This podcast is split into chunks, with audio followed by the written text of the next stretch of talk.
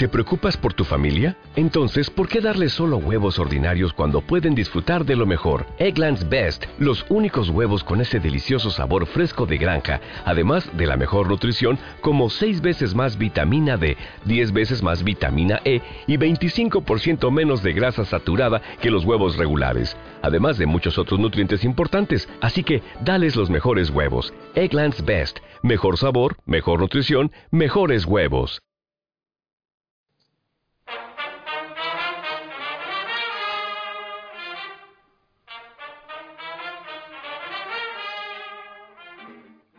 ¡Ho, ho, ho! Bienvenidos una vez más a lo que Eternia se llevó. Hola, Eternios y Eternias.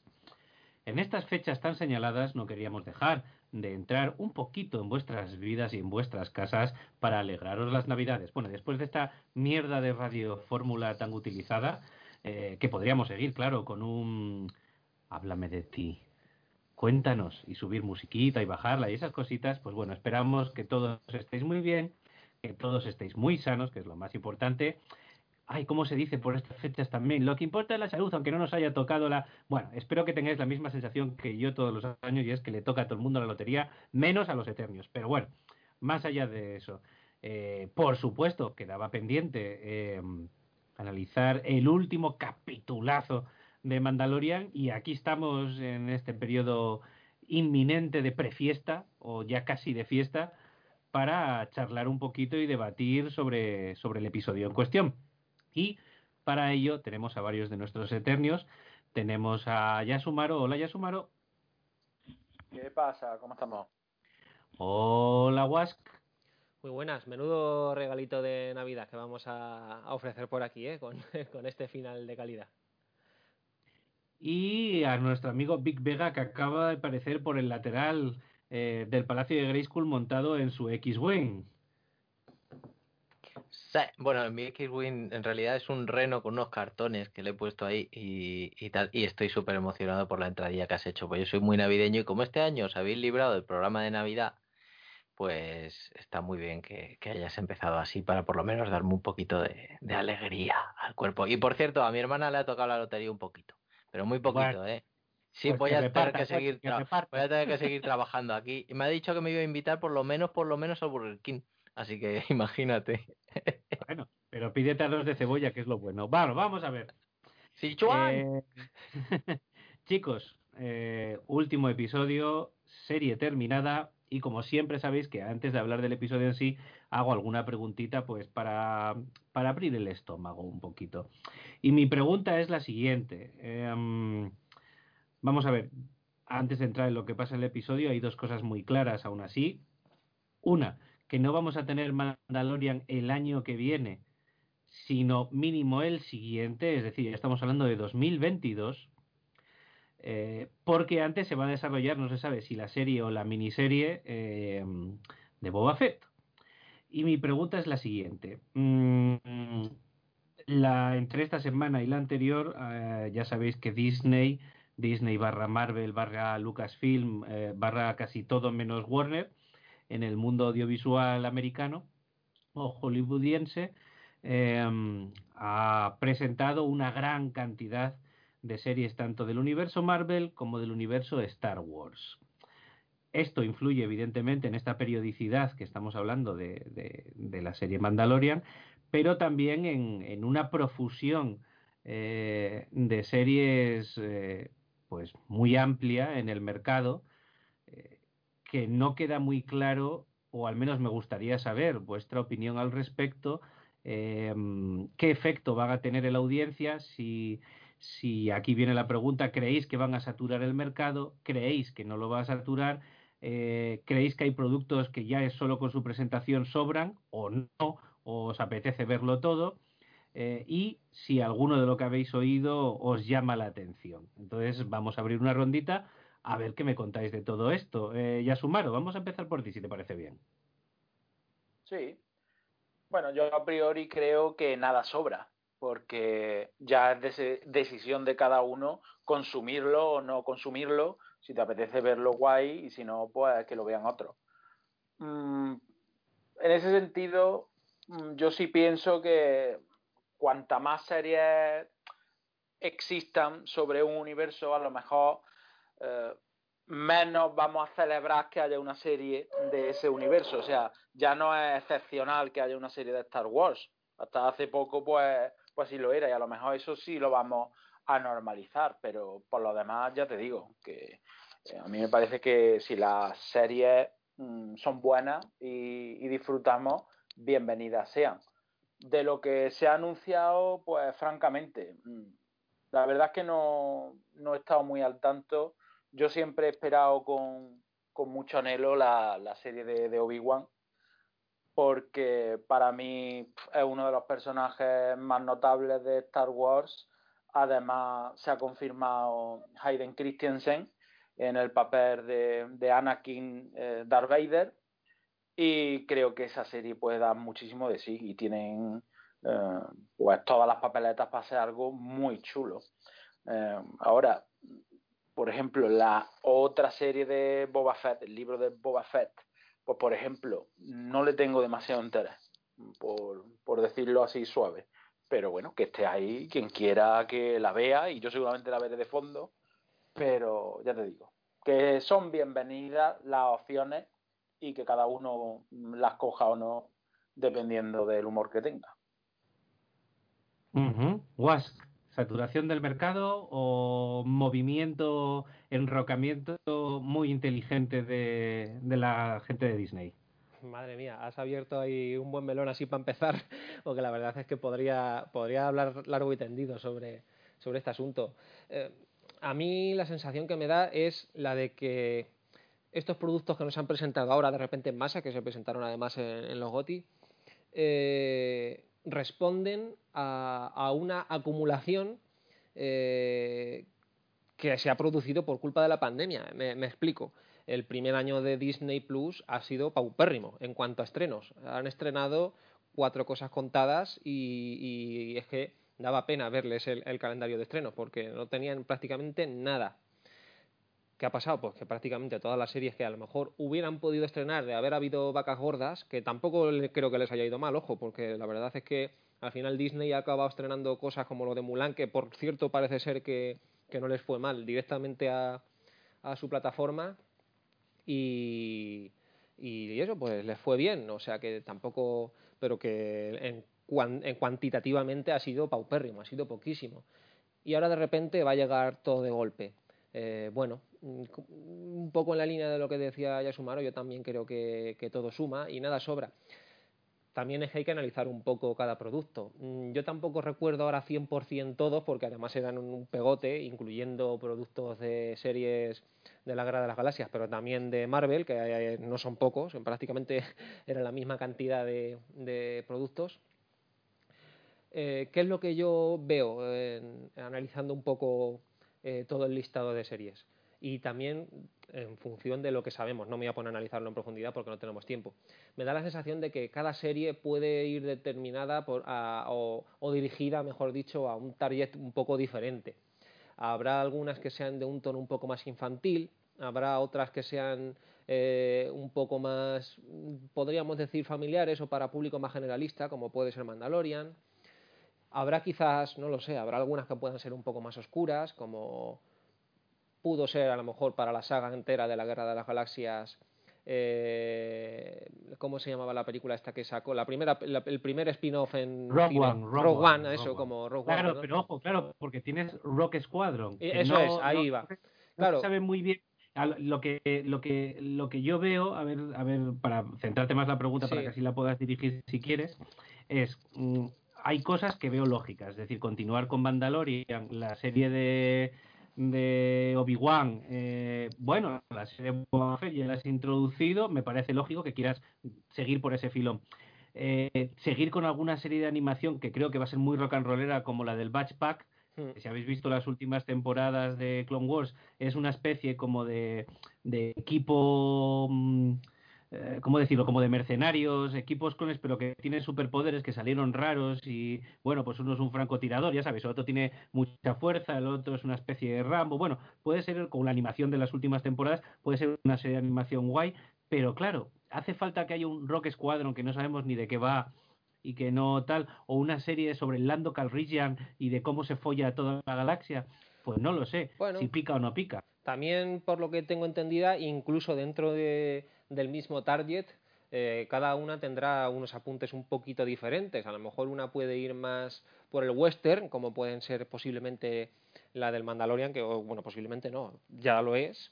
Otras pueden ir un poco más por tipo cine de mafias, eh, en fin, otro más por la aventura pura y dura. Me da la sensación de que van a intentar buscar un, diferencias tonales entre las series para que no sea todo 100% lo mismo. Obviamente se va a acabar todo pareciendo un poco, porque siendo la temática de fondo la misma exactamente y el universo compartido, pues se va a acabar pareciendo, pero se va a acabar pareciendo como se puede parecer el episodio 9 de la película, de la saga de películas, a, a Clone Wars, quiero decir que, que, sí, que tiene la misma temática, pero el target es distinto, los objetivos son distintos. Yo creo que, yo creo que no va a sobrar porque, porque cada uno va a responder a diferentes necesidades. Sí es verdad que va a haber varias que responden a las mismas necesidades con un target muy similar y que, pintan a tener eh, también incluso un interés parecido, como pueden ser la serie de Ahsoka o la serie de, Obi-Wan. Yo quizás que incluso ya lo puedo, decir por, avanzar, que creo que estas dos son las series que más a las que más ganas le tengo yo y creo que todo el mundo. primero la de Obi-Wan y quizá luego también la de Ahsoka, al margen de, por supuesto, la tercera temporada. Ah, por cierto, eh, por matizarte un poco, yo creo que la, la, serie, la tercera temporada de Mandalorian, yo creo que sale en Navidades del año que viene. Eh, pues ya casi del 2022, pero. Yo, yo, sí, yo lo que había oído es que más para 2022, porque en otoño de 2021 es cuando va a salir la de Boba Fett. Pero bueno, esto lo puede ir cambiando Disney como le da la gana cada semana, ¿sabes? O sea que puede que lo último sea eso, sí, sí, puede ser, no lo sé y luego con la de Boba Fett también se especuló un poco si también creo que por lo que parece eh, intentarán hacer una especie de universo compartido entre las series. Esto es muy probable que ocurra primero porque los creadores son los mismos. Al final estoy convencido de que Filoni eh, Kathleen Kennedy etcétera Favreau estarán por ahí metiendo mano en todas. Eh, la tecnología que van a emplear es la misma, obviamente, porque tienen una tecnología maravillosa que es barata y que pueden explotar a la perfección. Por cierto, os recomiendo muchísimo que, veáis el, making of de, Mandalorian porque hay un episodio en el que se dedican justo a analizar cómo, cómo se manejó esta tecnología de las pantallas gigantes LED y la verdad es que es flipante. Bueno, eh, y eso, yo creo que van a intentar hacer una especie de universo compartido Marvel, entre comillas, pero con, con la Guerra de las Galaxias, con estas series y por, supuesto me da la sensación de que veremos a Mando en la serie de Boba Fett, veremos a Mando en la serie de Ahsoka, eh, habrá interrelaciones entre las series. Esto es una sensación que me da a mí que creo que, que lo podemos dar casi por, por descontado. Así es que en ese sentido mm, no van a sobrar en tanto que, por ejemplo, tampoco sobraron las veintipico películas de la saga Marvel, del universo compartido Marvel. Aquí estábamos todos eh, a, la, que salía para ir, para ir al cine a verla y no teníamos problema de... Hubo algún año eh, en el que se estrenaron hasta tres o cuatro, o sea que tampoco nos pareció que sobrasen. Así es que, ya digo, eh, podríamos analizar más en profundidad, pero, pero tampoco hay tiempo. Así es que mi, mi impresión es que no solo no sobran, sino que casi estamos empezando a atisbar un poco que Disney Plus se puede empezar a rentabilizarse gracias a, estos anuncios. Y no han sido tontos, lo han hecho cuando se estaban dando cuenta de que terminaba el año de suscripción para los que nos pillamos el, año aquel de suscripción completo a, Disney Plus. Así es que son listos estos de Disney y, yo creo que no dan puntas sin hilo. Así es que sobrar, nada, yo creo que, vienen muy bien.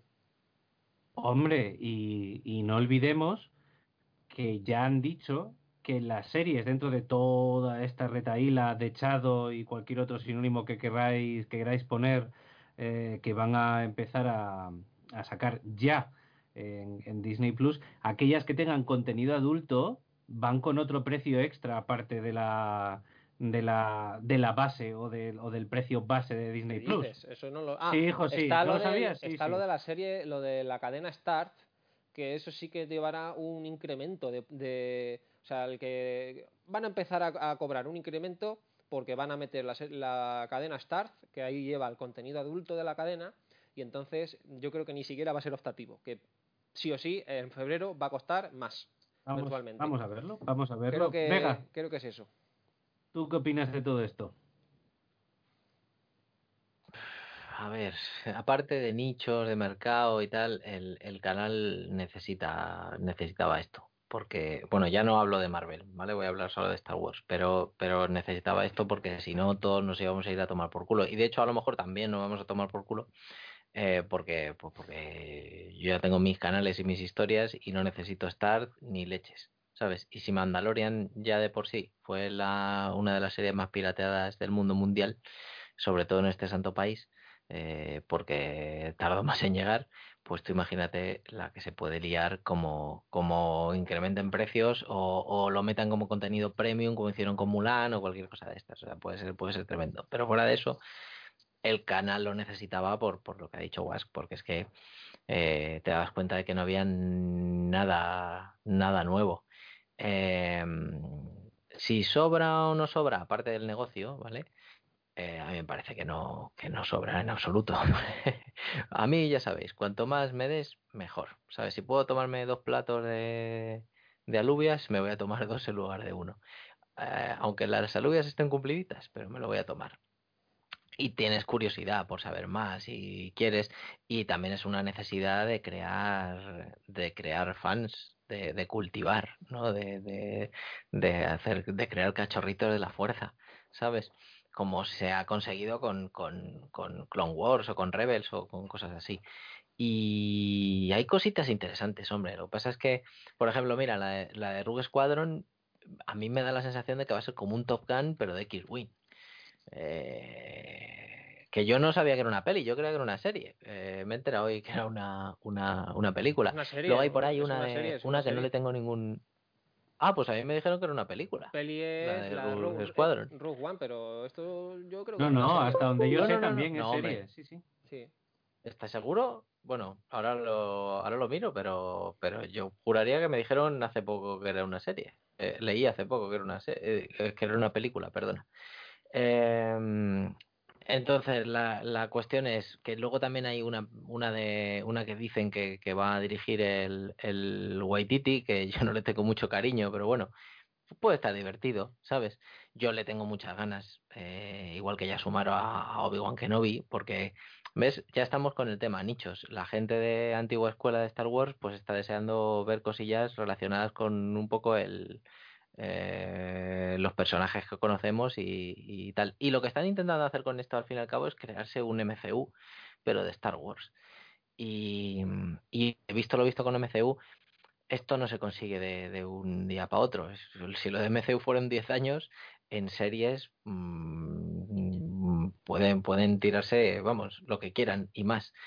Que, que haya cosillas, yo creo que lo que sí que echo de menos, quizá, y no sé, porque tampoco tengo controlados todos los títulos, es algo más tirando hacia el futuro, ¿no? Hacia el más allá, hacia más allá de la, de la nueva trilogía, ¿no? Porque todo al fin y al cabo los estamos, lo estamos encuadrando en la misma época, ¿no? Que es para que entrelace con, con Mandalorian y, y tal, y creo que es un acierto.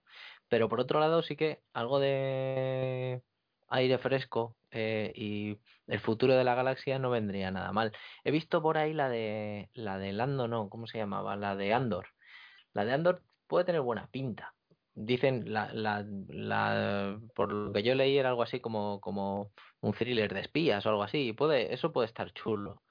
Puede estar bastante bien. Esa, esa parte de, que me gusta a mí de barrios bajos y, y la parte turbia de la galaxia también mola. La de acólitos también puede estar bien, ver una visión de, de- del lado oscuro, ¿no? Eso también, la que, la que ha dicho el direct también tiene buena pinta. Y creo que había una también de animación que se llamaba Visions o Vision o algo así, que creo que iban a ser cortos y eso puede estar muy bien porque puede ser, pues eso, pinceladas o flashes de diferentes sitios de todo el, de todo el universo Star Wars sin tener un, sin tener un, pues eso, un nexo común o algo así, pueden salir, pues eso, personajes que conocemos, puede estar divertido. Lo que yo pensaba que iban a dejar así y que no iba a haber, porque yo leo a veces información, pero es un poco sesgada y tampoco estoy muy al día.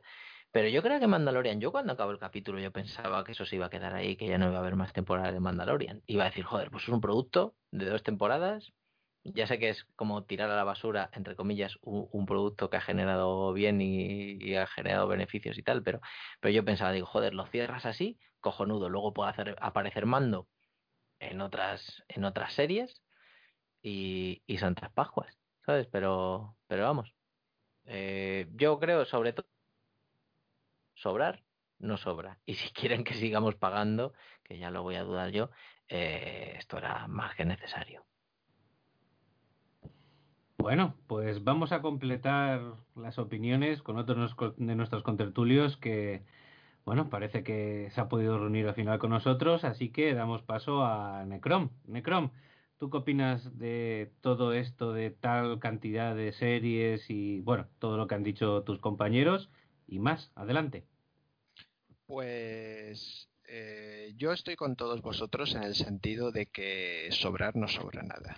Eh, que cada uno consuma lo que quiera y, listo, ¿no? Mm, dicho esto, eh, ¿qué puedo? No vamos a hablar de, Star Wars, pero bueno, yo creo que también ahí puede haber cosas eh, muy interesantes, que también hay algunas que estoy esperando con, con ansia. Eh, pero hablando de, mm, o sea, de Marvel, quiero decir, pero hablando de Star Wars, eh, mm, pues es, vamos a ver, ah, yo en ese sentido ya lo sabéis, eh, soy un tipo bastante, soy no un worthy bastante desencantado eh, desde, la, desde la, nueva trilogía, posiblemente desde las Guerras Clon. Eh, me desencanté de la, de la serie y, a partir de ahí cada vez me he ido desencantando más. He tenido algunos, algunas alegrías, ¿no? como, como Rock One, pero precisamente con la serie del Mandalorian me costó mucho eh, verla. porque a pesar de que todo el mundo estaba diciendo que era buena y buena y buena, Mm, como el universo Star Wars me llegó a cargar tanto, me llegó a desencantar tanto, mm, me llegó a no interesar nada en absoluto, eh, pues no, eh, no tenía ninguna ganas de verla. Eh, más aún cuando el personaje de Boba no me interesa en absoluto. Sin embargo, bueno, pues al ver la, serie me di cuenta de que era una serie buenísima y que me quedé flipado y, aunque el universo Star Wars me, importa tres pimientos, eh, pues me encantó la primera temporada y me ha encantado esta segunda.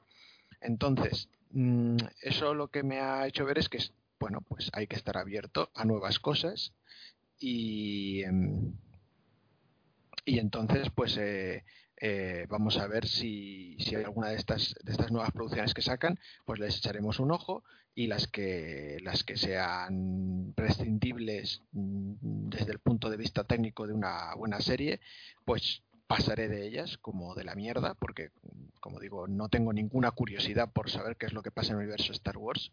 Eh, y aquellas que, que, sean buenas, pues adelante. Así a priori, eh, tengo curiosidad por Obi-Wan, pero sin embargo, al contrario que Yasumaro, mm, el tema de Hayden Christensen mm, hace que me chirríen los dientes, porque yo en ese sentido, alguna vez hemos comentado, eh, no puedo estar más en, desacuerdo y decir que para mí es un actor horripilante y, y, que sus papeles en la saga de Star Wars han sido deleznables.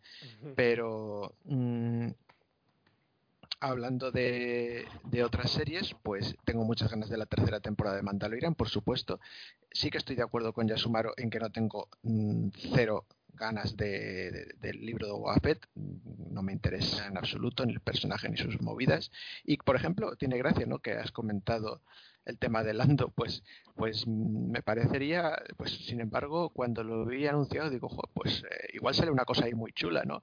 Inclusive, como ya estábamos comentando eh, en el micrófono en ¿no? En los, en los grupos, eh, el tema de las, las películas de tipo Dolemite, el rey príncipe de Zamunda y esto, pues a lo mejor sale un príncipe de Zamunda, un Dolemite en Star Wars y puede estar una cosa graciosa. Así que em, fíjate que el adelanto era la de las que más tenía ganas de, ver cómo iban a hacer eso y, qué iba a salir de ahí, ¿no? Eh, en resumidas cuentas, que, no sobra nada, pero que cuando ya llegue, pues veré lo que voy a ver, porque como digo, a mí no me, no me van a no me van a, a, pescar con el cebo de qué pasa en el universo Star Wars porque me importa una mierda lo que pasa en el universo Star Wars. O sea, si es algo de calidad lo veréis, si no, pues se lo coman ellos. No esperábamos menos de la opinión de Necrom. y bueno, eh, creo que es hora de atacar pues lo que comáis vosotros en Navidad, ya sea besugo, eh, solomillo, Wellington, cordero, lo más típico, es decir, el meollo, es decir, Big Vega. Cuéntanos un poquito Solomillo este Wellington. Solomillo Wellington, sí, sí, sí. Eso, eso.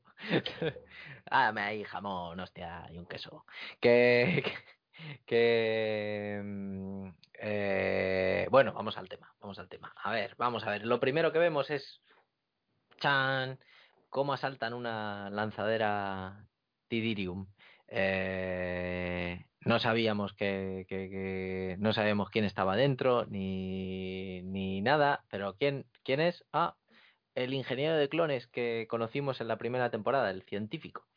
Eh, bueno, después de un altercado ahí en cabina, se lo llevan y eh, Jin Yarin y, y Boba Fett se van a buscar a Bocatán para que les ayude a rescatar al niño. A cambio, le ofrecen la nave de, de, del MOV Gideon para que puede ser útil como la otra vez para, para como el carguero que, que secuestraron hace unos cuantos capítulos para, para recuperar Mándalos, ¿no? Eh, urden un plan ayudados por la información que les da el, el ingeniero este, el, eh, el, científico, ¿no? Y mientras Bocatán, Caradun y el resto eh, abordan la nave simulando que, en, la Tidirium que, les están atacando, eh, nuestro amigo Mando se cuela de tapadillo para recuperar al niño, ¿no?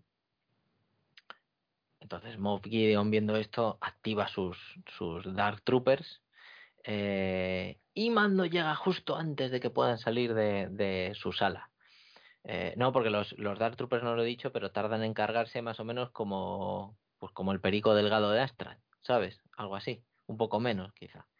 Y, mm, y bueno, llega mm, justito, justito antes de que puedan salir, lanzándolos al vacío. Pero antes, uno que se había escapado, un escapado, hablando de Perico Delgado, por cierto, eh, se, había, se había, había salido de la sala y le costó ahí, tal, estuvieron luchando y gracias a su armadura y su lanza de Beskar, pues, pues se lo pudo, se lo pudo cargar, ¿no? El primer grupo llega al puente donde, donde oh, no está el MOV. Eh, ¿Y dónde está el MOV? Pues en la celda con, con Baby Yoda. Y en ese momento llega Mando. Allí, pues, Gideon y, Mando en un principio acuerdan que, que él se lleva al crío y Gideon se queda con el sable, ¿no? Mentira, ¿no? Porque a la mínima eh, el MOV ataca, y luchan, gana Mando y se lo, se lo lleva al, al puente. Allí se revela que Bocatan no puede tomar el sable si no vence a Mando en batalla. Eh, una cuestión de honor y cosas mandalorianas. Y, y de repente detectan que los Dark Troopers han vuelto a la nave. Claro, les había chupado el espacio, pero esto no es como eh, Alien o Infinity War. Eh, estos son droides y son resistentes, ¿no? Y mientras intentan abrir la puerta del puente a porrazos, se acerca un ala X. Y de él sale un Jedi. Eh, empieza a reventar troopers y llega al puente y ya no se habían dado pistas porque se veía el sable, una mano con un guante y la otra no, esa capilla negra. ¿Quién es? Luke Skywalker. Eh, con culo en la barbilla. Que se lleva al, al peque previo acuerdo eh, del, de nuestro pequeño Baby Yoda con mando, que en una escena muy bonita eh, se quita el casco para que el nene le pueda, le pueda ver. Y o algo que me ha gustado mucho de la serie, ya lo digo, acaba como a mí me gustan las películas. Fin, no hay ni, ni salida ni leches. Y ese ha sido el capítulo. Bueno, eh, Vamos a ver, ¿por dónde atacamos o comentamos esto? Bueno, voy a dejaros una, una graciosada y os doy paso a ver, a ver qué os parece eh, el capítulo en sí como cierre de temporada, qué os parece mm, el guion que lo estaba comentando yo con Wask, o no sé, con Wask o, con Yasumaro. Eh, que me parece un guion muy bueno eh, porque al ser un capítulo que tiene un, tiene un metraje corto, sin embargo pasan muchas cosas, están muy bien puestas, nada queda sin explicación eh, lo que es, por así decir, el fluir de lo que se narra, me parece que está muy bien hecho para, para tan poco espacio de tiempo. Otra cuestión que también me gustaría que me comentarais un poquito es, ¿queda bien la cara digital de Luke o no? Eh, ya, por poner la gracia, bueno, si Luke se lleva a Grogu, eh, eh, ya sabemos cómo termina Grogu, ¿no? Eh, lo mata Kylo Ren, ¿verdad? ¿O no? Eh, venga, vamos a respetar el orden de entrada de la anterior pregunta y vamos a empezar por Yasumaro. pues aquí hay tela que cortar, ¿eh?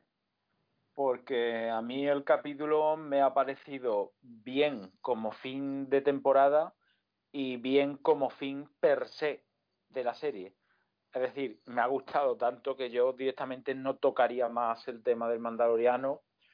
Eh, si bien introduciría a algunos de sus personajes notas de estas series de este universo expandido, este universo compartido de, Star Wars. Amén a eso. Sí, sí, sí. El capítulo, ya te digo, mm, me ha gustado muchísimo. Creo que tiene una gestión de guion magistral o sea, en los 44 minutos que creo dura directamente mm, se nota cómo se introduce la escena, hay nudo, hay acción en la proporción justa y después la gestión del final eh, a todos los niveles me parece fantástica.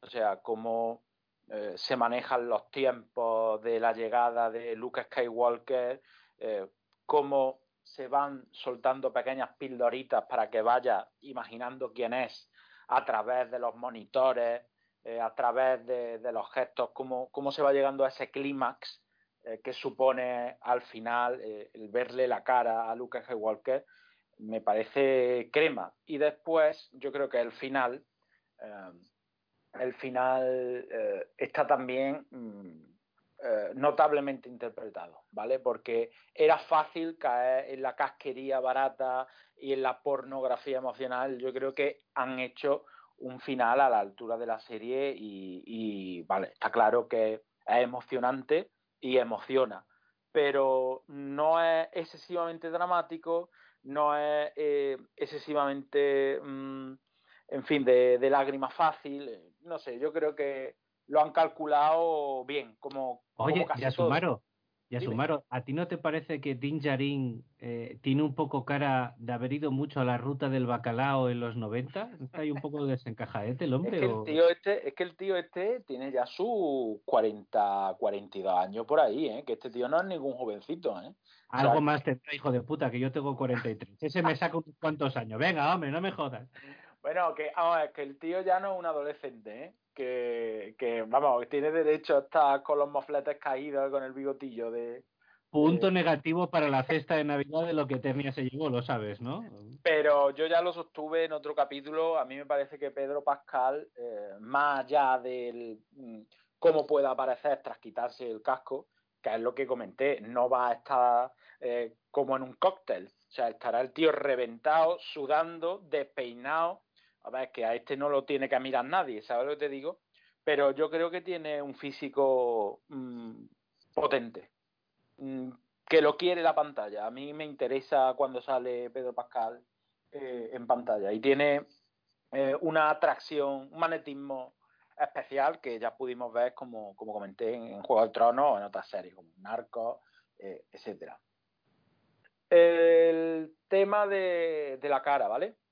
Esto es jodido y es un tema delicado que yo iba a sacar igualmente, o sea, si no lo llega a, poner sobre la mesa tú, yo lo hubiera comentado porque creo que es un tema delicado y, sensible, porque el episodio es muy bueno eh, y si en mi mundo ideal yo hubiera cambiado algo, ¿vale? El efecto especial de, la cara de Lucas Skywalker. Que aún así no me saca de la escena, ¿vale?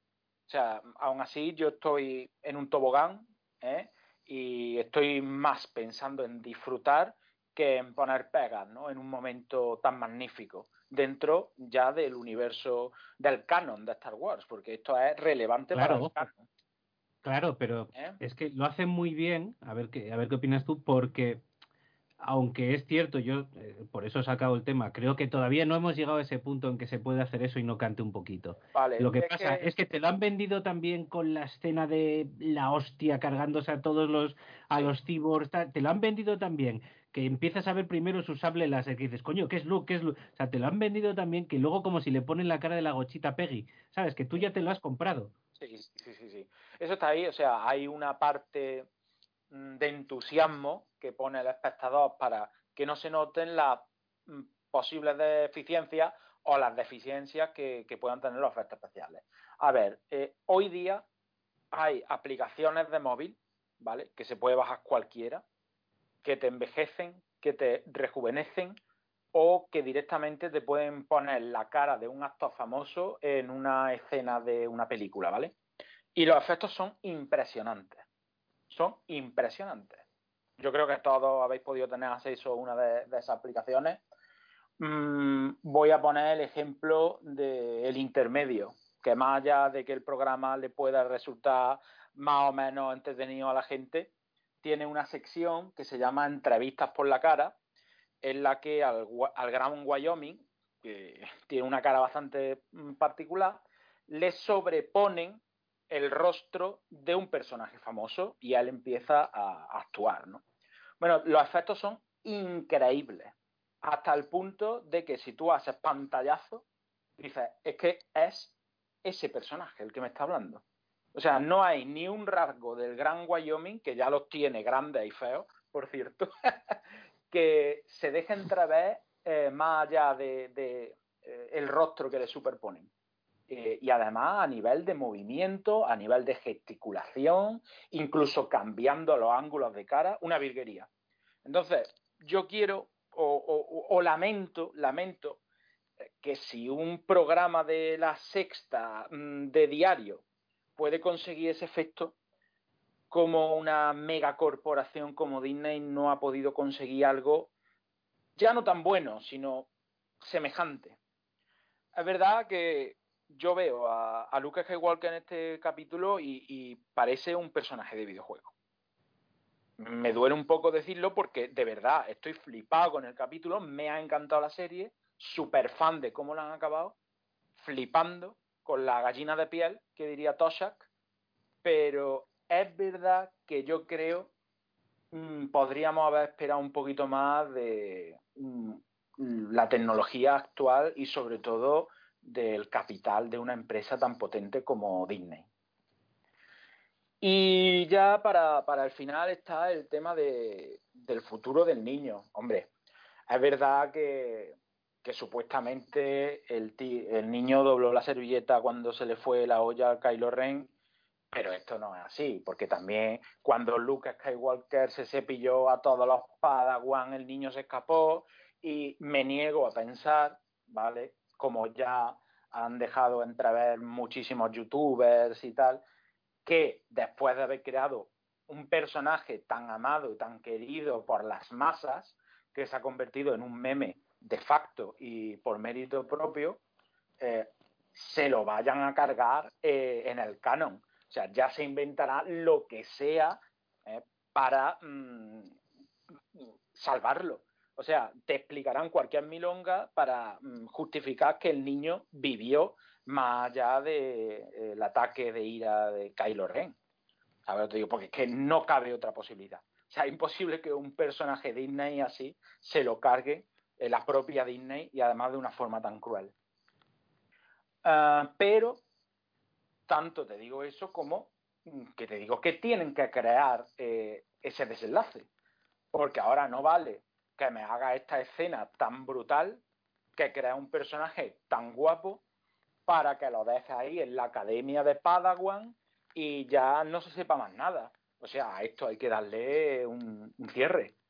estamos hablando de un, ser que tiene un manejo de la fuerza eh, superior. Y con este ser ha tenido que pasar algo.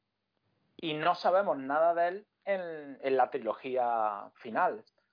Por otra parte, o sea, los motivos son obvios, pero mm, algo tendrá que hacer Disney, algo tendrá que hacerse para implementar a este personaje mm, o de joven o de bebé o mayor y que haga algo, que aporte algo al universo.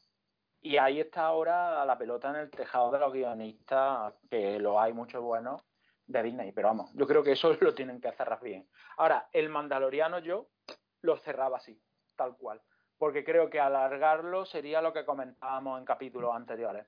Eh, sería explotar a la gallina de los huevos de oro y aguar un resultado que para mí ya merece estar cerrado. Bueno, pues Wask, creo que te toca a ti. Ya sabes que se han abierto unos cuantos eh, temas, eh, lo digital, el final de Grogu, eh, ves a Mando en un nuevo episodio o te sobran, en el caso de que sí, peleando por el gobierno de Mandalor y por el sable o se lo entrega a Bocatán, en fin. Adelante, es tu turno. Pues bueno, por recoger el testigo de lo que decía Sumaro, que no le quepa la mayor duda de que lo van a seguir explotando. o sea, lo van a explotar hasta que hasta que que no, que, no quepa ya más por dónde explotar. O sea que, y bueno, ya tenemos confirmada la tercera temporada, o sea que eso ya 100% seguro. No lo sé qué se inventarán para... Ahora, ahora doy un poco mi opinión general del capítulo, que os la podéis imaginar. No sé lo que harán con, con el tema este del final de Grogu en la, en la academia de, de Padawans y tal, mm, pero podría ser que una de las soluciones sea que, que precisamente Mando le acabe salvando. Sería una buena forma de continuar la historia del Mandaloriano, que de repente precisamente sea ese el nudo dramático de la tercera o quizás incluso la cuarta temporada, que, que Grogu le llama de alguna forma y tiene que ir a, rescatarle o no lo sé, o, algo, haga, algo haga Mando, eh, Din Djarin, que, consigue salvarle del entuerto. Eh, si muere también puede ser un final dramático interesante incluso para la serie de Mandalorian, pero ahí se habría eh, diversificado demasiado la narración, porque no olvidemos que de la serie el protagonista es Din Djarin, no es, no es Grogu, aunque, aunque, aunque se coma al final prácticamente él solo los capítulos. Y mira, pues si se acaba salvando, quizás pueda ser este el, el hilo conductor que enlace con las futuras, y eso ya sí son muy futuras, nuevas películas que pueda haber mm, después del episodio 9, en cuanto a películas del canon principal me refiero.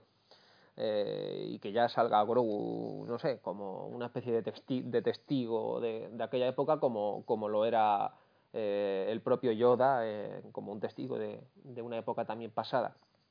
No lo sé, puede ser que, que, tiren por ahí. Hay varias opciones, yo he dado tres, pero, pero veremos a ver.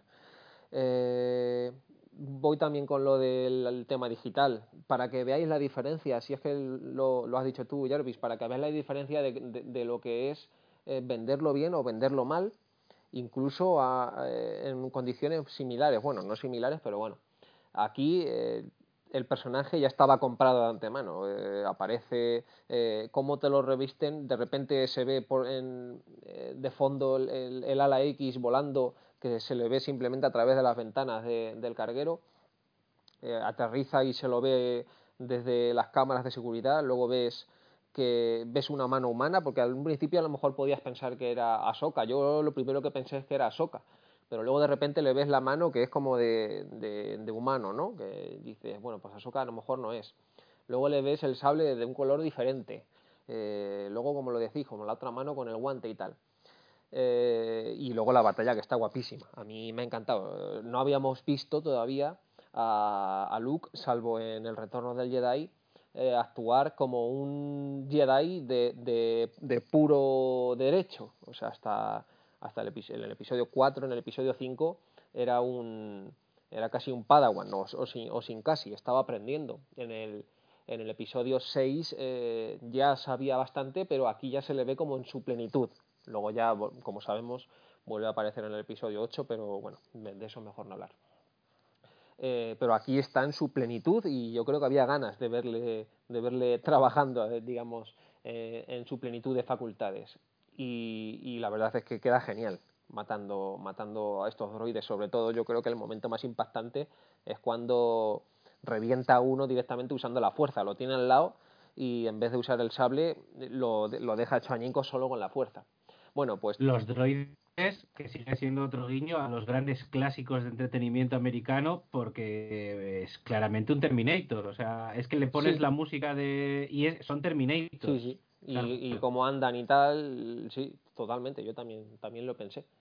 Y, que además dan esa sensación de, de, enemigo imparable. Cuando, cuando se le viene tan solo uno de ellos amando en la, en la pelea, pues da la sensación esa de que, de que eso es imparable.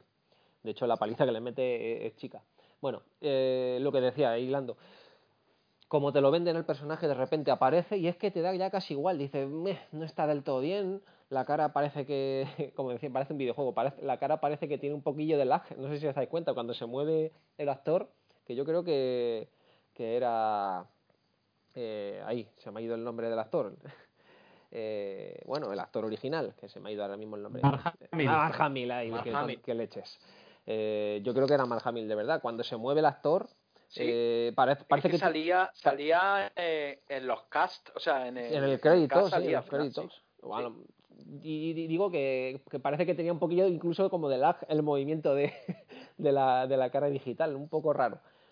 Pero bueno, estábamos tan flipados con, con el momento que, que, lo compras. Y, quería poner esto en comparación, por ejemplo, con el momento en que no es exactamente lo mismo, ¿vale? Pero con el momento en que en el episodio 7 se quita el casco eh, Kylo Ren, que está tan mal vendido que queda ridículo. Y fíjate que esa es su cara de verdad, que no es, no es un efecto digital, o sea, por su, su, puta cara de verdad dice joder.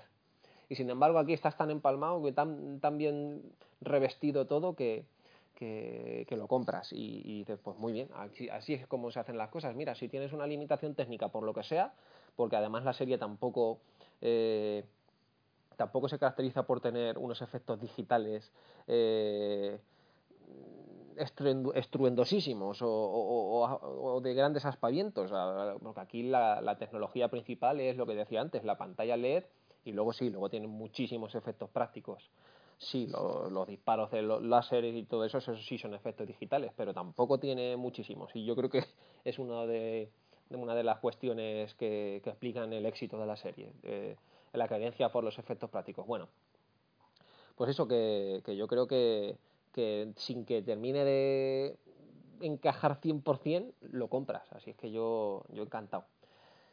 Bueno, eh, hablando del episodio entero, a mí opino en, términos generales lo que ya sumaron. A mí me ha encantado eh, en todos los sentidos. Me ha encantado también como final. A mí no me molestaría que siguieran la historia, como digo, todavía tienen muchas posibilidades para hacer que incluso se vuelvan a reunir Mando y Grogu si luego hay problemas en la academia o no lo sé, se pueden inventar mil cosas para que vuelvan a estar reunidos. Yo creo que la esencia de la serie, más que Din Djarin, es la unión entre Din Djarin y Grogu. Yo creo que sin esa unión la serie no tendría casi nada que contar, porque ¿Qué es lo que verdaderamente ha emocionado de este episodio? Y a mí me ha parecido un episodio emocionantísimo. Yo, vamos, eh, a punto de, llorar y eso que me ha parecido elegantísimo. También estoy de acuerdo con, con Yasumaru en que, no es porno emocional gratuito. Eh, Pedro Pascal está sobrio, está elegante y, se busca la lágrima, pero de una forma muy elegante. A mí, si la buscan así, no, no tengo ningún inconveniente. Eh, bueno, pues eso, que digo que, toda la saga Star Wars eh, se ha configurado como una historia sobre la paternidad. Y, eso es lo que movía, y Filoni lo sabía, y Fabro lo sabía cuando crearon la serie, lo que movía eh, la trama principal de The Mandalorian. Esa idea sobre la paternidad, obviamente aquí es una paternidad diferente, no vas a explotar todo el rato lo mismo, pero funciona a la perfección. Yo creo que sin eso la serie pierde, o sea que algo se tienen que inventar para que para que la serie pueda seguir explorando ese asunto. Mm, no lo sé si lo harán, veremos a ver. Así es que para mí me ha parecido un final emocionantísimo. Eh, ya digo, porque completa un poco, un poco ese discurso. Si ya me pareció emocionante el momento en el que se quita el casco en el episodio 7, que ya lo comentamos en, nuestro anterior episodio de, Eternia, eh, cuando lo hace aquí ya me parece genial directamente. Porque está renunciando a, lo que, para lo que él es su credo más profundo. Eh, toda su creencia religiosa y toda su forma de vida, toda su casi idiosincrasia como persona, porque el mm, Din Djarin se, se caracteriza por no quitarse nunca el casco.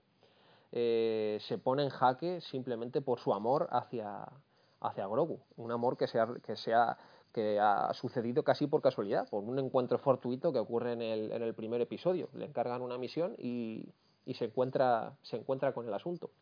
Obviamente luego ahí se pueden explorar muchas más cosas, que si Grogu es una proyección que tiene él de su propia infancia, eso se explica un poco también en la, en la primera temporada, pero bueno, tampoco hay que ponerse profundísimo porque al final la serie es lo que es. Tampoco hay que fliparse que es una serie ligera, pero en que incluso dentro de eso también me sorprende que, que, alcance estas cotas de emotividad. Yo no había visto estas cotas de emotividad en muchísimo tiempo en la saga. Quizás en el episodio 3 con con ese duelo entre Obi-Wan y, Anakin. No mucho más. En, el episodio, en la nueva trilogía, en la última trilogía de películas, no hay esa emotividad. Incluso yo que soy un gran defensor de la nueva trilogía, de los pocos creo que, la defienden, eh, admito que, no se alcanza tanta emotividad. No se alcanza. Y aquí sí se ha alcanzado. Así es que enhorabuena porque, porque ha funcionado. Y luego todo el resto del episodio yo creo que es un, no voy a decir una excusa, pero, pero sí un perfecto revestimiento para, para alcanzar este, este final. Hay acción, eh, la acción está bien medida, además es acción como la vieja escuela, ¿no? Primero empiezas con disparos en el espacio, con disparos entre naves, es decir, lo que vienes a ver, Star Wars, guerras galácticas, guerras de naves espaciales, que también hacía mucho que no veíamos. Y luego mm, peleas con blasters, que eso también es un clásico en, en la Guerra de las Galaxias. Pero es que luego por fin tenemos incluso guerras de sables láseres. Guerras con el, con el sable oscuro. El mandaloriano intentando defenderse como puede, que introducen la idea esta, esto se lo sacan un poco de la manga, pero bueno, que lo que supongo que a lo mejor estaba en alguna novela, pero que lo único que no corta el sable oscuro es el Beskar y funciona también a la perfección esa idea. A mí me gusta la batalla que tiene eh, tanto con el droide como con el Moff Gideon, que quizás se resuelve un poco más precipitadamente, pero bueno, está bien también. Lo único que, bueno, que no le termino de encontrar así el gusto es al tema este del sable oscuro y Bocatán y tal.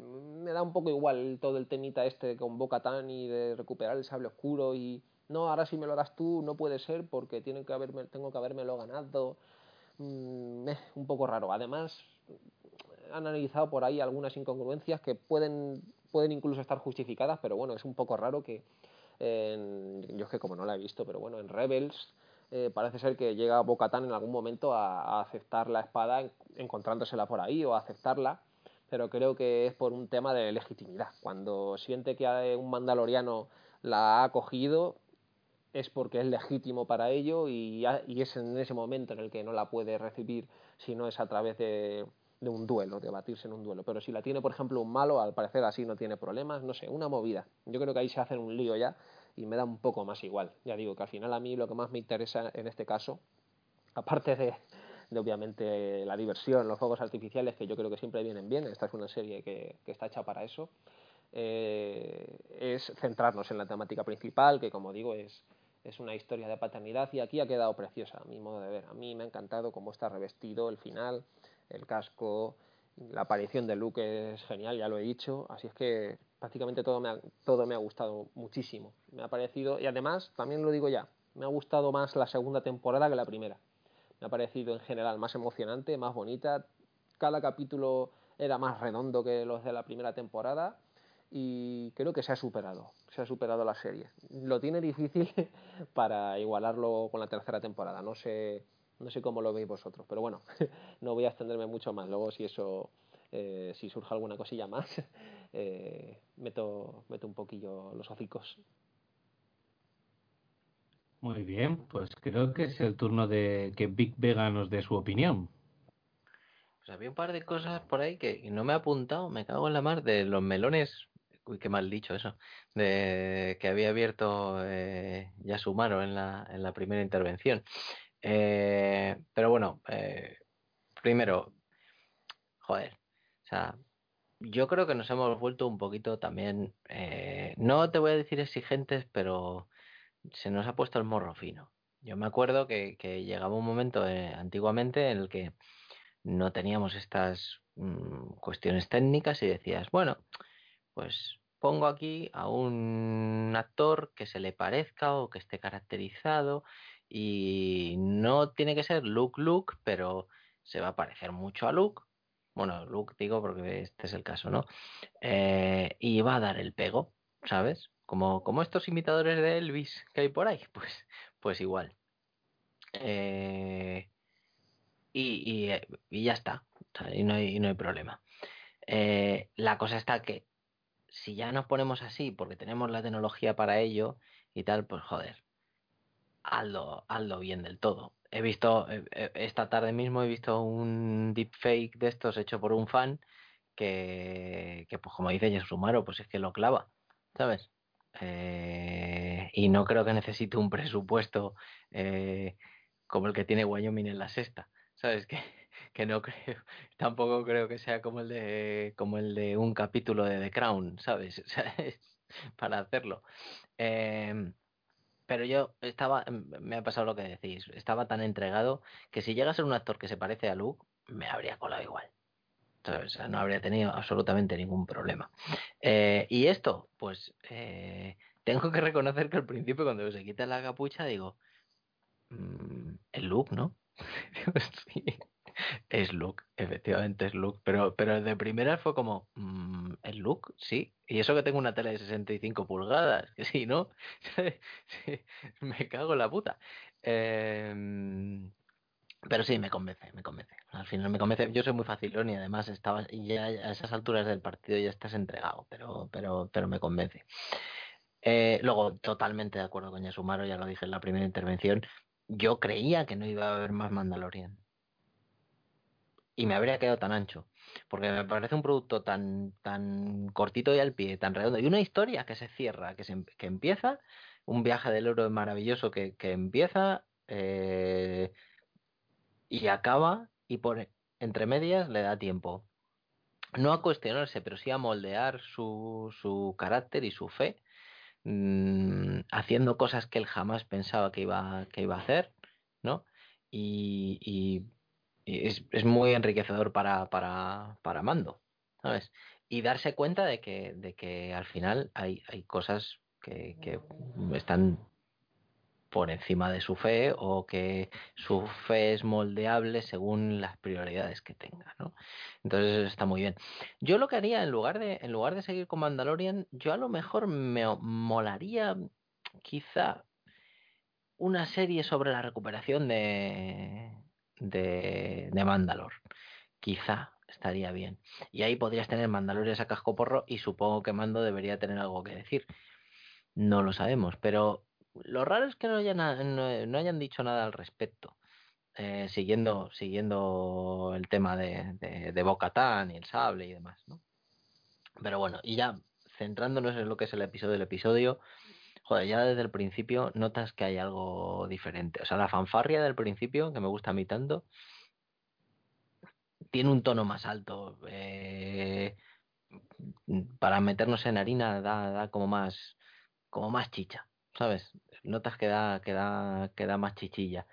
Y, y por cierto, hablando de música, eh, cuando he dicho antes Wask, que he hablado de los Dark Troopers, hostia, el, el, musicote, el musicote que le han puesto a los Dark Troopers es la rehostia, es maravilloso.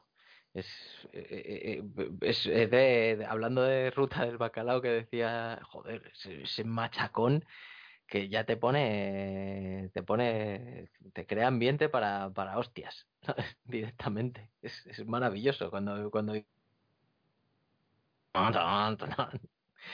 Hostia, tú, el parking de, de, la chocolate o cómo se llamaba, yo no, tengo ni zorra, porque por esa época yo solo escuchaba pop británico, pero, ahí, ahí a tope, a tope, a tope con el, con el escape.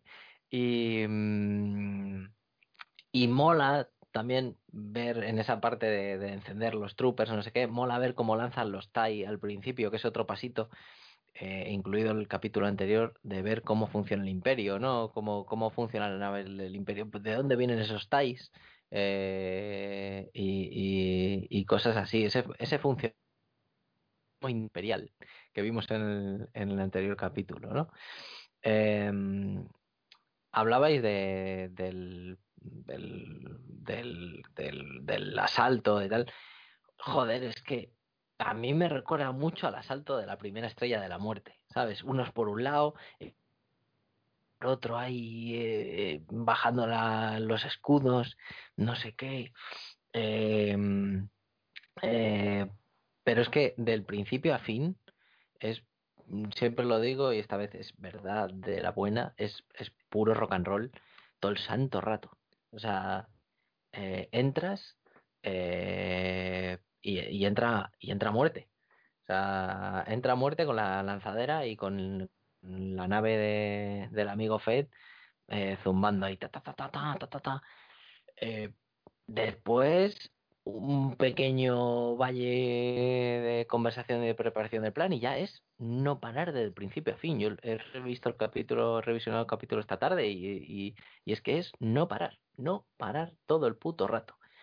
Em, y joder, o sea, la pelea, hay, hay dos peleitas que, que son la bomba, pero la demando con el, con el trooper es, es una brutalidad. O sea, el, va brutalidad la del trooper, claro. O sea, es, es, tengo un objetivo y no voy a parar. Cuando el tío se, se pone a dispararle, no, antes, le coge, le lanza y le empieza a dar puños, empieza a percutir en el casco. ¡Pa!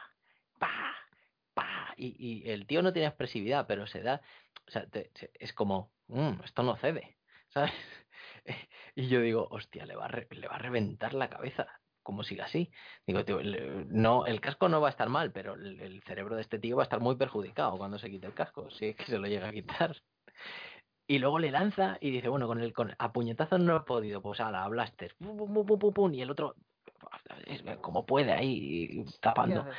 Eh, es, es, buenísima esa, esa, esa pelea. Al final, para cargárselo con una lanzada en, en, el cuello, que por cierto, antes le había calentado los circuitos. Es, es una pelea estupenda. Es una pelea maravillosa. Es como cuando te enfrentas a un Velociraptor y dices, vente aparecen tres. Y dices tú, mierda, esto no puede acabar bien. Pues, si te cuesta uno, imagínate tres, ¿no? Eh, eh, bueno, luego hay imágenes muy buenas en el capítulo, como Gideon sosteniendo el sable sobre el niño cuando entra en, el, en el calabozo, eh, mando. Es, es muy muy interesante. Eh, la pelea Beskar contra Sable Oscuro a mí me moló. Sí, es verdad que, como dice Hugo, es que es, cortita, pero es que también eh, mm, no, no era. Nosotros creíamos que esa iba a ser el, eh, digamos, la, la pelea principal y realmente no, es todo un, un uno muy grande, ¿no? me gusta como ese rollito que si, se lo ha sacado de la manga o no, pues no lo sé, pero a mí me mola eso de que el sable no pueda con el Beskar y cómo lo calienta, cómo Mando se defiende al principio cuando le ataca por, sorpresa, eh, cómo se defiende como puede con los antebrazos y joder, es muy, muy llamativo, es muy chulo.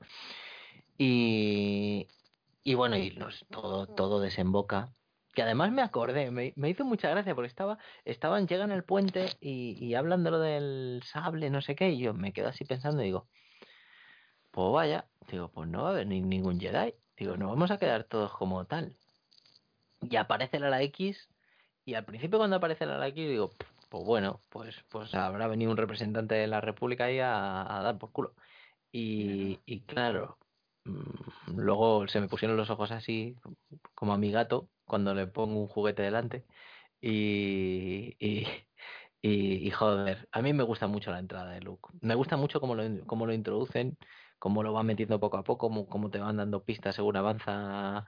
Eh, y, es, y me parece muy intensa, incluso eh, cómo cambia la música y tal, pero me parece muy sobria, muy, muy sobria y los, y los, eh, los movimientos son muy fluidos, pero muy calmados y, y, me, pareció, me ha parecido muy buen gusto. Es algo que, que, que, es bastante épico, pero al mismo tiempo tiene un puntito calmado que, que le da como, como empaque, le da como... Mm, es como... No, sabría decirlo. Eh, ominioso, se dice, no, no, me, no, me acuerdo de la palabra, pero el, caso es impresiona por la simplicidad. Eh, y, ya os digo, de un buen, muy buen gusto. Eh, corta, aplasta. Lo que ha dicho Was, yo creo que es cuando se para al lado del último trooper y le comprime. Que eso es como, toma ya, colega. ¿Sabes? Es, es cojonudo, ¿sabes? Está todo muy medido, ¿no? Eh, pero sin saltitos, ni hostias, de saltimbanquis, ni. ni... a la mierda. Y, y, bueno, ya cuando se quita la capucha del tema de la fuerza, pues el tema musical de la fuerza y ya estábamos todos ¡ay! a tope. Ah, estaba yo, estaba mojadísimo. Sigue, sigue. Sí, sí, tío, es que. Es que sí. ¡Oh, qué bonito! ¡Qué bonito! Voy a llorar. Y ya os digo, lo del final es verdad que, que, queda bonito el Baby Yoda y no sé qué, y dándole la manita en la cara. Me gusta mucho más cuando Baby Yoda reconoce al Jedi, pues dice, oye, esto lo he vivido, y pone la manita en el monitor, eso es súper cookie, ¿sabes? sí, sí. No, está muy bien, está muy bien. La verdad es que han tenido, han tenido un, tino considerable, y es un capítulo que... que el, eh, eh, he leído una cosa, no sé dónde era, que decía algo así como escalope con patatas para los haters de no sé qué. Digo, escalope con patatas para los haters, porque supongo que es porque a todo el mundo filete empanado y patatas. Y, y, he pensado, y he pensado, pero qué coño, digo, pero, pero, pero qué mierda es esta, esto no es un filete con patatas, esto es, esto es jamón bueno, yo qué sé, o, o, o, algo que te guste. Wellington. Eh, Wellington. No, mejor todavía. Mira que me gusta el hojaldre, eh, pero, pero mira que me gusta el hojaldre, pero yo el hojaldre le, le gasto en otras cosas. Pero y nos estará, Eh, estará está guay esto diciendo, iros a la cayendo mierda. hacia- esto está cayendo hacia agujeros muy oscuros, así Yo- que vamos a mantener la el gusto de chicos. cada uno ya. Tantos como el imperio. Claro, claro, es que digo, joder, guas que estará pensando, estáis hablando nada más que carne, hijos de puta. Pero, Estoy acostumbrado. efectivamente, pero el pollo no es carne, ya lo sabes. el Eh, sándwich pero bueno, es de pollo. Eh, y huevo. Eh, pues nada, que, que maravilloso. es ma- Ha sido maravilloso. Ha sido estupendo y maravilloso. Y quien opine lo contrario no merece vivir. Y, y me lo voy a cargar. Por cierto, eh, no tiene por qué eh, nuestro amigo Baby Yoda morir en esas circunstancias eh, que todo el mundo está pensando. Porque tampoco murió, como ha dicho ya Sumaro, en el Templo Jedi con la Orden.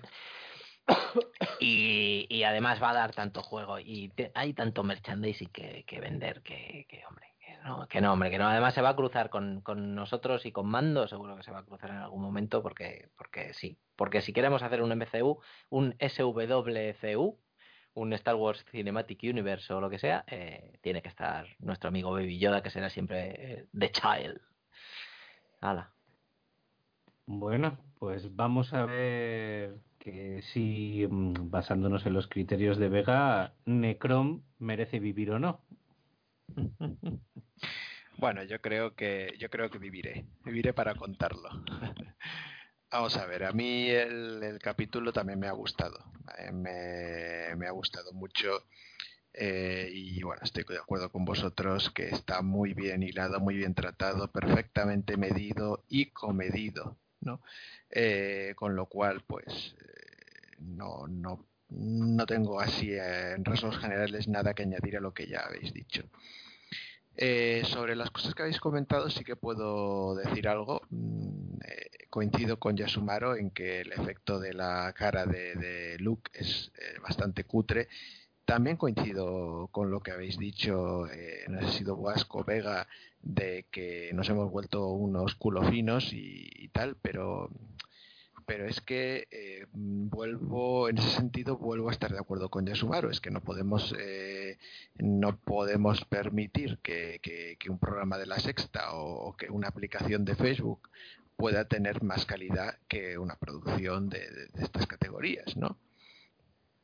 Entonces, eh, es que en ese sentido, pues oiga, sí, entonces, eh, casi es preferible que hubieran cogido a otro actor o que le hubieran hecho un maquillaje ahí un poco demacrado a, a Mark Hamill y no pasa nada.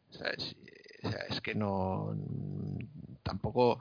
Eh, es decir, los, los, los, Jedi pueden hacer lo que quieran con la fuerza, hacerse un lifting o una liposucción, ¿no? Entonces, eh, no podría pasar nada por decir que tiene una cara ahora y luego tiene otra en la siguiente trilogía. Mm. Así que sí, me, ha parecido un poco cutre lo de, lo de la cara. Eh, pero también compró el argumento de Jarvis de que nos lo han vendido muy bien y ha molado mucho. Eh, la pelea con los droides mola mucho, eh, aunque mmm, eh, no te deja, no, no, sé si os pasa a vosotros, pero te deja un poco pensando ahí como que mmm, si no se han pasado un poquito, ¿no? Porque claro, después de lo que cuesta vencer a uno, eh, a Mando, que Luke se cargue a estos como si fueran mierda, que a ver, ya sabemos que Luke es mucho más poderoso que Mando, pero aún así, mmm, no sé, ¿eh? es un poquito ahí la cosa. Eh, por cierto, la, la, escena de la aparición de Luke eh, me ha, no sé si os pasó a vosotros, aquí, aquí nos ha comentado todavía, me ha, me ha parecido muchísimo a la escena de Darth Vader en Rock One. O sea, esa, esa niebla así, el aparecer el sable láser, que están en un pasillo, en un túnel, y él se va cargando a todos los de ese túnel. Eh, me, ha, parecido, me ha recordado muchísimo a esa última escena de Rock One. Eh, pero claro, ahí Darth Vader se estaba cargando humanos, ¿no? Y en este caso está cargando a super droides que son más fuertes que los humanos. Eh, entonces, bueno, como digo, ahí un poquito me pareció un poquito desmesurado, ¿no? Pero, pero bien, eh, como también estabais diciendo, como el, el, el, hilo es tan, tan trepidante, pues lo acabas comprando todo. No me ha gustado también, eh, coincido, la, el tema de Bocatán, porque, o sea, Bocatán es una tía que, que va diciendo ahí, eh, eh, no, porque esto de quitarse el casco, eh, no, porque esto del credo mandaloriano, eh, este es el camino, eh, camino de mis cojones. Y luego resulta que, se pone ahí, o sea, se pone nazi con lo de la espada, no, la tengo que ganar, no sé qué, no sé cuánto. Entonces, es verdad que se me pueden escapar un montón de cosas del universo Star Wars, pero que, después de plantártelo como una tía que, que, dice a mí estas chorradas me dan igual, a mí lo que me importa es lo que hay, ¿no? Eh, y que luego ahí parece ser que se intente mmm, se intente rebajar esas chorradas, ¿no? Entre comillas, pues no sé. Eh, coincido en que era obvio que iba a haber una, una, tercera temporada y posiblemente una cuarta de Mandalorian y que efectivamente esa, esa va a ser sobre el tema de Mandalor. Sobre el destino del, de, de, Grogu o del Baby Yoda, eh, pues bueno, pues vosotros ya habéis dado esas, esas hipótesis. Yo por dar una un poquito más feliz, eh, diría que eh, Luke se lo, llega, se lo lleva a Dagobah y, se pone ahí a entrenar con él y a vivir con él en la casita de Yoda y, y que luego ya cuando eh, Grogu se vaya para otro lado o, se vaya con el, con el Mandaloriano, pues él ya entonces se va a, a fundar la academia. Eh, no sé, por, por, poner un pensamiento incluso todavía más, más infantiloide, ¿no? Eh, por lo, por lo demás, como digo, pues es, es un capítulo que, que, cumple todo lo que, lo que debe. Eh, me, me, queda la incógnita del sable oscuro. Dice, corta todo menos eh, la, el, el, este, el pescar puro. Eh, y se ve claro que es así. Pero me, me queda la duda de, ¿cortaría también un sable de luz? Porque claro, si... si el ¿Cómo? ¿Cómo? ¿Cortaría un sable de luz? Es un sable de luz. Sí, pero es un sable oscuro. Entonces, si hubiera un mm. choque de un sable de luz Jedi con el sable oscuro. No, no. Para, para, es el mismo, es el mismo sable, solo que tiene color oscuro porque perteneció al único mandaloriano que fue Jedi y él eligió ese color personalmente. Es exactamente igual en poder, en capacidades que el que tiene Luke o puede tener cualquier otro. Es lo mismo, vale igual. En un pues juego de rol tendría el mismo valor, la misma resistencia y la misma dureza, lo mismo. Pues entonces se me, han, se me han ido para abajo todos los pajotes que tenía, porque entonces ya me estaba imaginando a, a, quien empuñara ese sable, pues yendo contra los Jedi y, pues eso, eh, eh, aquellos ahí defendiéndose con el sable y estos cortándolo por la mitad, cortando por la mitad un sable de luz, lo, cual molaría mazo, pero bueno, si ya me has dicho eso, pues ya se me ha ido para abajo toda la, toda la libido y nada. Pues nada. No es, no es como los egipcios eh, con el hierro y los hititas con el acero. Nada, nada. Olvídate, olvídate. Pues nada. Y nada, pues eso.